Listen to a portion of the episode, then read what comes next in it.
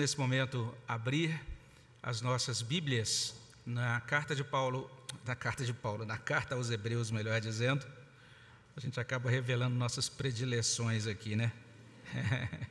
e as nossas hipóteses, quem escreveu Hebreus. Mas vamos lá, vamos é, abrir nossas Bíblias em Hebreus, capítulo 12. Hebreus, capítulo 12. Você que está aí na sua casa também é convidado a abrir a Bíblia em Hebreus capítulo 12. Nós vamos ler o versículo 17. Hebreus capítulo 12, versículo 17. E se você encontrou, nós aqui vamos ler juntos. Você na sua casa é convidado também a acompanhar a leitura. Vamos ler juntos Hebreus 12, 17. Leiamos. Pois sabeis também que posteriormente, querendo herdar a bênção, foi rejeitado pois não achou lugar de arrependimento, embora com lágrimas o tivesse buscado. Ó oh, Senhor, tem misericórdia de nós, visita os nossos corações com a tua presença, com o teu poder. Traz, ó Deus, derrama a tua luz sobre nossas almas, ajuda-nos a compreender e aplica essa palavra do Senhor no nosso coração. Guarda-nos de todo mal e ajuda-nos, ó Pai. Instrui-nos, é, alcança a nossa vida. É o que pedimos no nome de Jesus. Amém, Senhor Deus. Hoje é um dia importantíssimo no nosso calendário presbiteriano, o Dia do Jovem Presbiteriano, uma oportunidade para a gente louvar a Deus pelos jovens da nossa igreja. Também esse é um mês que a gente chama de mês da família presbiteriana ou das famílias presbiterianas. Todas as igrejas né, da, dessa denominação, da Igreja Presbiteriana do Brasil, celebram a família e, nesse sentido, é, essa é uma oportunidade para a gente pedir a bênção de Deus também sobre os jovens de cada família aqui representada, que Deus esteja derramando a sua graça também sobre cada família. E, aliás, desde 1993, por deliberação da Assembleia Geral da ONU, a gente celebra o dia 15 de maio como Dia Internacional das Famílias, com essa finalidade de debater as questões que envolvem a família na atualidade. Essa foi a finalidade dessa, do estabelecimento dessa data. E a gente está tendo a oportunidade nessas semanas do mês de maio, exatamente de pensar juntos, de refletir juntos sobre questões que são úteis para a nossa vida, para a nossa caminhada familiar. E nessa ocasião a gente é colocado diante desse texto, Hebreus capítulo 12, versículo 17. E nesse texto nós somos alertados para dois perigos que rondam os jovens. Mas eu tenho que ser sincero contigo, não são perigos apenas que rondam os jovens, mas são perigos que rondam a todos nós. Todos nós estamos, de certa forma, nessa circunstância aí que exige muita atenção por conta desses perigos. O primeiro perigo é o de querer a bênção de Deus tarde demais. Esse é o primeiro perigo. O segundo perigo é de chorar pela bênção perdida tarde demais. E a gente vai ver como isso se deu na vida de um homem criado em uma boa família, uma família crente, um homem chamado Esaú. A gente começou a falar sobre Esaú já há algumas semanas. Hoje pela manhã a gente olhou especificamente para um aspecto chamado é, profanação, é porque o texto diz que Esaú foi um profano. A gente explicou isso mais cedo, mas agora a gente vai verificar como é que esse homem chamado Esaú cometeu, cometeu esse erro de querer a bênção de Deus tarde demais. O texto sagrado nos informa sobre isso no versículo 17, aqui no iníciozinho do versículo 17, nós lemos o seguinte: Pois sabeis também que posteriormente, querendo herdar a bênção, foi rejeitado. Então, é a informação que a gente tem sobre Esaú. Um autor explica o seguinte: esse texto refere-se ao apuro de Esaú, quando anos depois a bênção pactual que ele tinha desprezado foi de fato dada a Jacó em vez de a ele. Hoje de manhã a gente falou sobre isso, vale a pena depois você dar uma olhadinha no texto anterior. O versículo anterior diz que ele trocou a sua bênção da primogenitura por um prato de cozido, né, por uma refeição. E a gente mostrou como isso se deu no capítulo 25 de Gênesis, no final do capítulo 25. Mas a chave daquilo que consta aqui em Hebreus 12, 17 é a palavra posteriormente. Preste atenção aí. Pois sabeis também que, posteriormente, querendo herdar a bênção, foi rejeitado. Esaú quis a bênção, mas ele quis a bênção posteriormente. Muito interessante essa palavra. A gente lê na revista e corrigida e na, e na tradução de Frederico Lourenço, a tradução como depois. Na King James atualizada está traduzido como mais tarde, ou seja, revista e corrigida, querendo ele ainda depois herdar a bênção, é o que consta lá. Ou na King James atualizada, quando mais tarde ele quis herdar a bênção, e daí segue a tradução. O argumento do autor de Hebreus, aqui nesse versículo 17, é que Esaú atinou para a importância da bênção. Ele percebeu, isso é importante, mas ele fez isso tarde demais, ele fez isso posteriormente. A gente viu sobre isso no sermão da manhã, não é? É, sobre Hebreus 12, 16, Esaú desvalorizou a bênção anos antes, quando ele trocou o seu direito de primogenitura por um prato de comida. Mas tempos depois ele percebeu que aquela bênção era muito importante. Você pode abrir a sua Bíblia lá em Gênesis capítulo 27 e perceber algumas declarações, algumas asserções de Esaú. Todas elas estão demonstrando o quanto ele percebeu o que ele tinha perdido, o quanto era importante a bênção da primogenitura. Por exemplo, Gênesis 27, 31, e fez também ele uma comida saborosa, a trouxe a seu pai e lhe disse: Levanta-te, meu pai, come da caça de teu filho, para que me abençoe.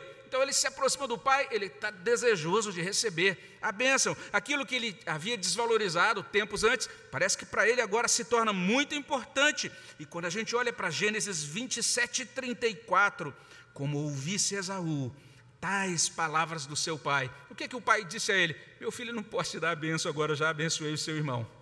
E depois que ele ouviu isso, olha o que diz o verso 34: bradou com um profundo amargor e lhe disse: Abençoa-me também a mim, meu pai.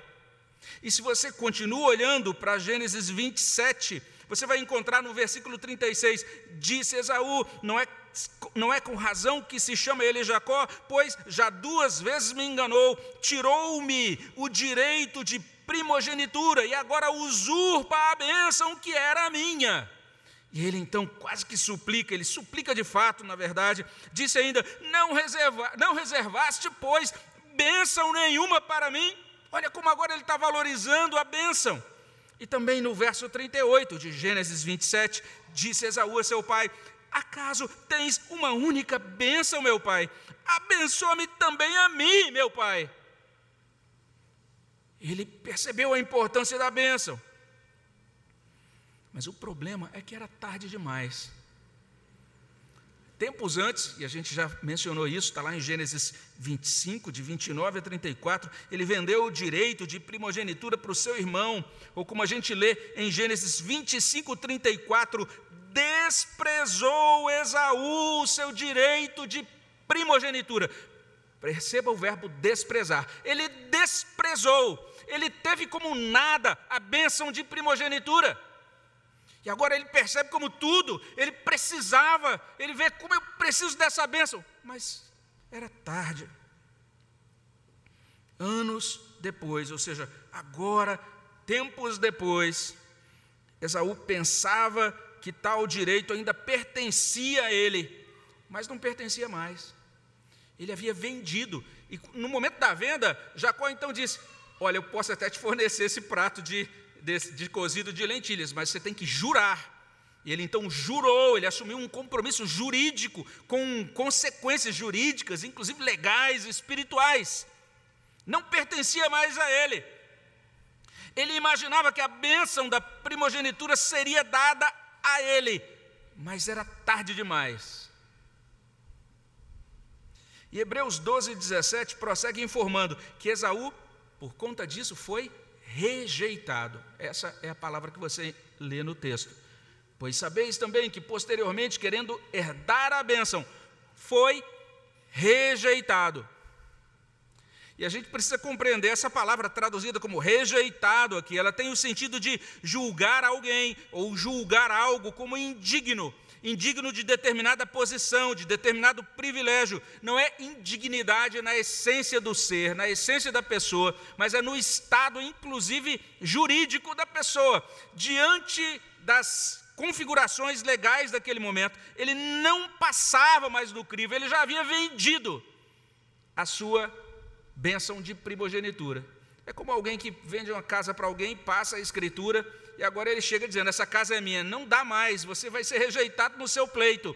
Você já, já, já perdeu o direito àquilo que antes pertencia a você, mas que você repassou para outra pessoa. Ele vendeu com juramento a seu irmão Jacó o seu direito de primogenitura. Ele já não era digno de ostentar, ele já não possuía o status de primogênito.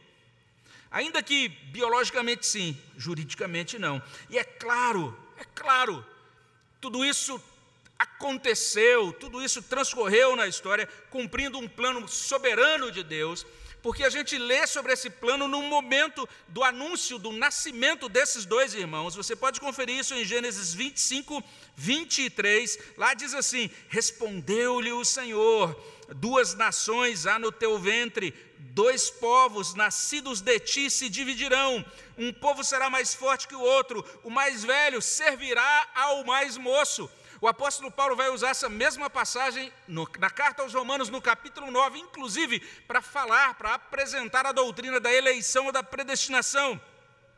Mas a gente precisa ser honesto e admitir o seguinte: de acordo com o relato de Gênesis capítulo 25, lá no finalzinho, de acordo com aquilo que a gente encontra aqui em Hebreus capítulo 12, versículo 17, Esaú foi preterido, foi rejeitado por conta de sua própria escolha. Ele desprezou o direito de primogenitura, portanto, não tinha mais acesso à bênção da primogenitura. Tudo isso está acontecendo com Esaú por conta de uma má decisão dele. Que tragédia! Que perigo terrível!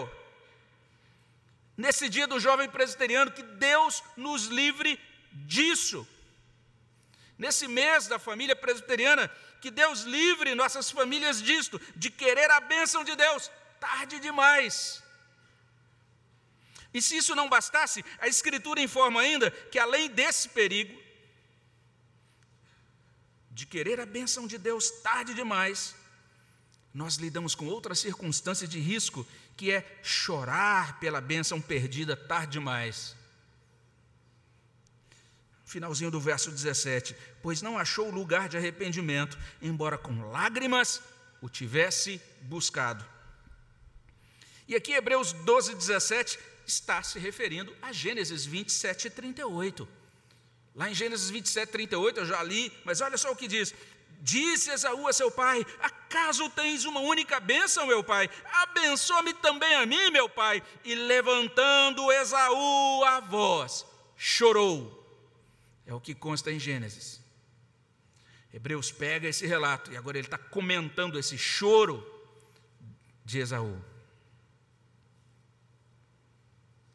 Antes da gente falar aqui sobre aquilo que que consta no texto. Eu preciso só fazer uma observaçãozinha, um esclarecimentozinho. É porque a gente se comove com o choro, é ou não é? Então você diz, ah, hoje eu vou chegar nessa pessoa, hoje eu vou acertar as contas com ela. Aí quando você diz, olha, quero falar contigo, a pessoa, ah, ai, gente, o que, que você veio fazer aqui? Nada, eu vim chamar, vamos tomar um café e tal. o choro mexe com a gente. Então, quando a gente lê esse relato de Esaú, a gente é quase que atraído por uma ideia, é uma ideia meio estranha, mas ela, é, ela, trans, ela flui do nosso coração assim naturalmente, não é? Da gente olhar para Esaú e falar: puxa, coitado dele, porque ele chorou diante de Deus, e mesmo chorando, Deus não não, não o atendeu. Então nós temos aquela imagem né, de um Esaú que está literalmente quebrantado diante de Deus, está querendo a bênção de Deus, e Deus não concede a ele esse chamado lugar de arrependimento. É como se tivéssemos um Deus impassivo, ou um Deus assim que realmente não se dobra, caprichoso, dizendo: Não, não quero atender você. estou de mal contigo, alguma coisa assim. Então a gente normalmente tem essa ideia que pode ser bastante é, errada do texto. Alguns entendem o texto dessa maneira, de uma forma é, extremamente é, incorreta. E de fato, a Bíblia vai dizer isso, que Deus concede o arrependimento a quem Ele quer, não é? A Bíblia vai dizer, inclusive, isso, que o arrependimento é produzido pelo Espírito Santo no coração daqueles que pertencem a Deus, como a gente lê em João 16, de 8 a 11 quando eu enviar o Consolador. Então, esse Espírito do Senhor convencerá o mundo do pecado, da justiça, do juízo, e Deus, é, e Cristo informa que é o Espírito Santo quem produz arrependimento, como nós é, aprendemos no Novo Testamento, é o Espírito Santo que amolece o nosso coração, que nos verga para Deus, que ilumina o nosso entendimento, que nos dá o novo nascimento para que a gente creia em Deus e seja convertido a Deus. Tudo isso é verdade, é teologicamente correto. Deus é soberano, na administração da sua graça salvadora.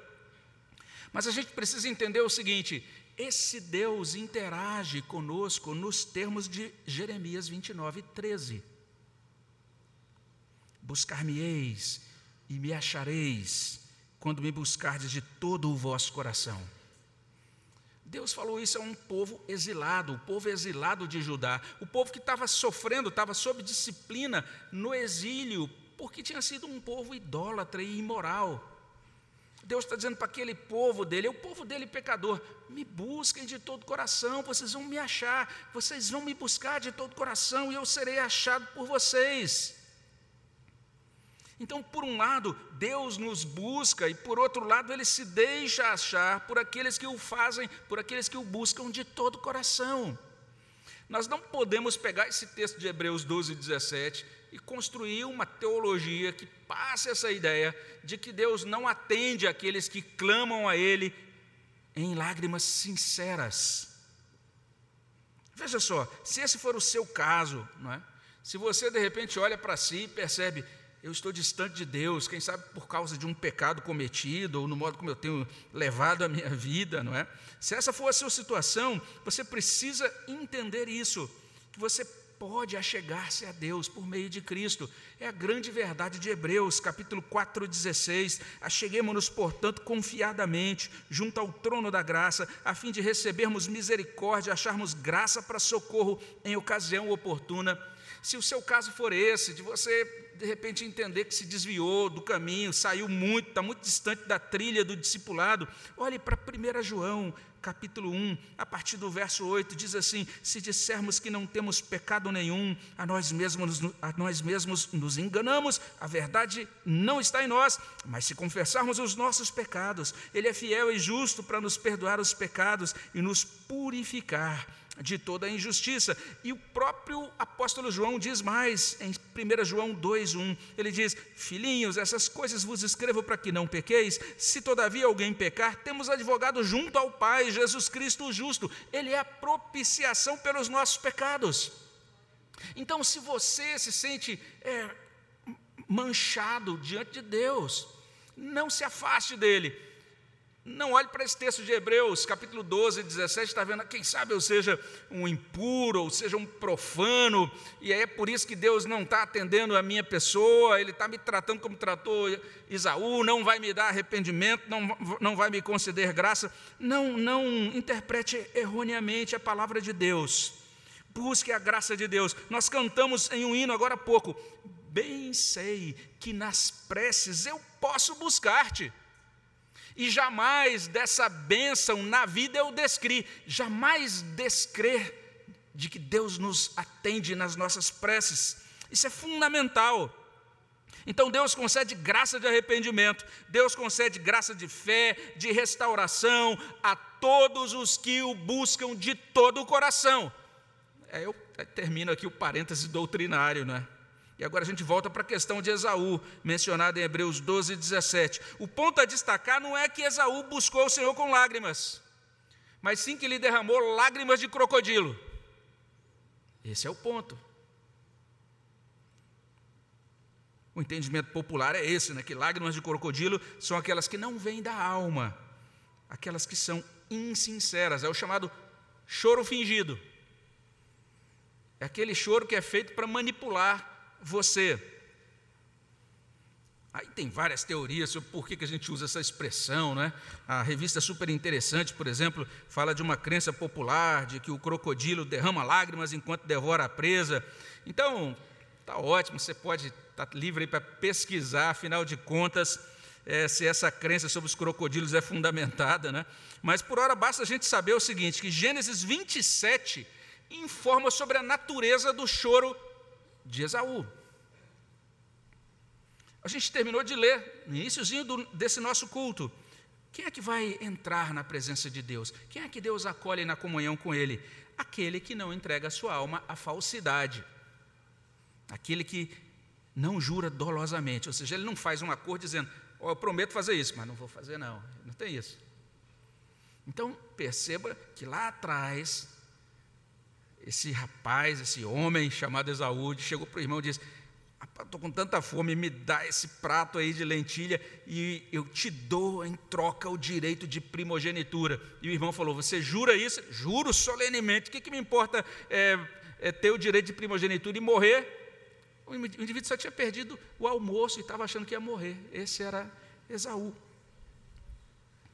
Mas agora ele queria voltar atrás naquele acordo. Quando a gente olha para o choro de Esaú, em Gênesis 27, a gente vai perceber o seguinte: não foi choro de arrependimento, foi choro de amargura e de ressentimento. Está lá no capítulo 27, versículo 34. Como ouvisse Esaú tais palavras do seu pai, bradou com um profundo amargor. Foi esse o contexto, essa foi a formatação emocional de Esaú quando chorou. E depois que ele terminou de chorar, se você olha para Gênesis 27, 41, o texto diz assim: Passou Esaú a odiar a Jacó por causa da bênção. Então não se trata de um choro de uma pessoa contrita, quebrantada diante de Deus, querendo acertar. Perceba, é um choro que realmente está aí, embebido dessas coisas, não é? Um choro embebido com ódio, com desejo de vingança, o choro de alguém que se sentiu prejudicado, alguém que se sentiu passado para trás. E se você der uma olhada mais de perto para o choro de Esaú, que é mostrado em Gênesis 27, especialmente versículo 36, você vai ver que enquanto ele chorava, ele jogava a responsabilidade, a culpa de todos os erros no seu irmão Jacó. É isso que ele fazia enquanto chorava. Duas vezes ele me enganou, tirou meu direito de primogenitura, agora usurpa a bênção que era minha. Isso não é choro sincero de arrependimento. No choro de arrependimento, nós culpamos exclusivamente a nós mesmos. Nós chegamos diante de Deus dizendo: Deus, tem misericórdia de mim, pecador. Isso é choro de arrependimento. Então, não olhe para Hebreus 12, 17, ah, tadinho de Esaú, estava lá chorando de arrependimento, e Deus mesmo falou: Não, Esaú, não vou te abençoar. Não é isso era lágrima de crocodilo. Olha só, se você percebe bem, o arrependido assume responsabilidade pelos seus pecados. O arrependido não se sente injustiçado pelas tratativas de Deus por conta das consequências dos seus erros. Ele erra, admite que errou, fala, ah, agora por causa disso, por que, que eu fui passar naquela Casa Bahia, agora fiz esse carnê de 129 prestações, agora eu tenho que pagar. E ele baixa a cabeça de agora tem que pagar até o fim, essa tal dessa geladeira conectada à internet. Por que, que eu fui tomar sorvete aquele dia? Ó oh, Senhor. Mas ele diz, eu tenho que pagar. Ele assume as consequências e diz, Senhor, o Senhor é justo em me tratar assim, em me fazer assumir essa responsabilidade, porque eu preciso deixar de ser tolo. Eu preciso, eu preciso crescer, eu preciso amadurecer. Davi fez isso, está lá no Salmo 51, versículo 4. Pequei contra ti, contra ti somente, fiz o que era mal perante teus olhos. Ele podia dizer: Ah, Senhor, aquela Batseba, eu estava quietinho, aquela mulher, ah, aquilo me enfeitiçou, aquilo lá é uma praga, ah, essas mulheres. Não, ele falou: Senhor, eu pequei, eu pequei contra ti, a responsabilidade é minha. Isso é choro de arrependimento. Um servo de Deus olha para esse trecho de Hebreus e ele diz isso: que olhando para Gênesis 27, naquilo que consta aqui em Hebreus, registra-se que Esaú arrependeu-se porque ele perdeu algo valioso. Ele não estava arrependido por seu pecado, ele não estava arrependido por sua atitude depravada, ele estava simplesmente triste, choroso por causa das consequências, dos privilégios que perdeu. Foi unicamente por conta das perdas temporais que Esaú chorou.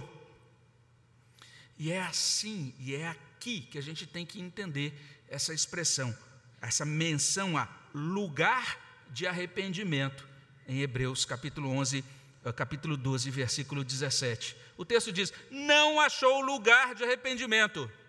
O que, que significa essa expressão então? A gente precisa compreendê-la adequadamente. Porque a palavra arrependimento ela tem dois sentidos, às vezes, às vezes eles estão juntos, complementarmente, complementares. Significa mudança de mente e significa mudança de trajetória, de direção. Esse é o sentido da palavra. E aqui no caso específico de Esaú, não houve mudança de mente. Mas o que havia era um desejo de mudar a direção das coisas, de tentar reverter o quadro, de tentar reaver o seu direito à primogenitura que ele havia vendido a Jacó. Então ele buscou um espaço de manobra, um espaço para dar a volta, um lugar para mudar as coisas de direção. E é nesse sentido que a NVI acerta no alvo, quando traduz assim: Como vocês sabem, posteriormente, quando quis herdar a bênção, foi rejeitado e não teve como alterar a sua decisão. É uma boa tradução também da, do texto. Ele tentou um espaço, uma forma de mudar. Outro tradutor, Frederico Lourenço, traduz assim: ele foi rejeitado porque não encontrou espaço de mudança, embora o procurasse com lágrimas. Então ele derramou aquelas lágrimas pela bênção perdida, tentando manipular o seu pai, tentando mudar a situação, mas era tarde demais. Não havia mais espaço para mudar as coisas anteriormente e formalmente estabelecidas. Que Deus nos ajude a mudar o que deve ser mudado enquanto há tempo. Isso é muito importante. Que Deus nos livre de chorar pela bênção perdida tarde demais. Isso é muito sério. E a gente pode concluir relembrando então desses dois perigos muito solenes que nos circundam querer a bênção de Deus, mas tarde demais. Chorar pela bênção perdida, tarde demais. Nós precisamos compreender que as coisas são simples assim. Na verdade, aquelas coisas importantes da vida ficam disponíveis por determinado tempo. Se a gente não atentar para essas coisas no devido tempo, nós as perderemos. A gente pode pensar em algumas coisas muito. Isso é tão. Tem tantos exemplos práticos disso, né?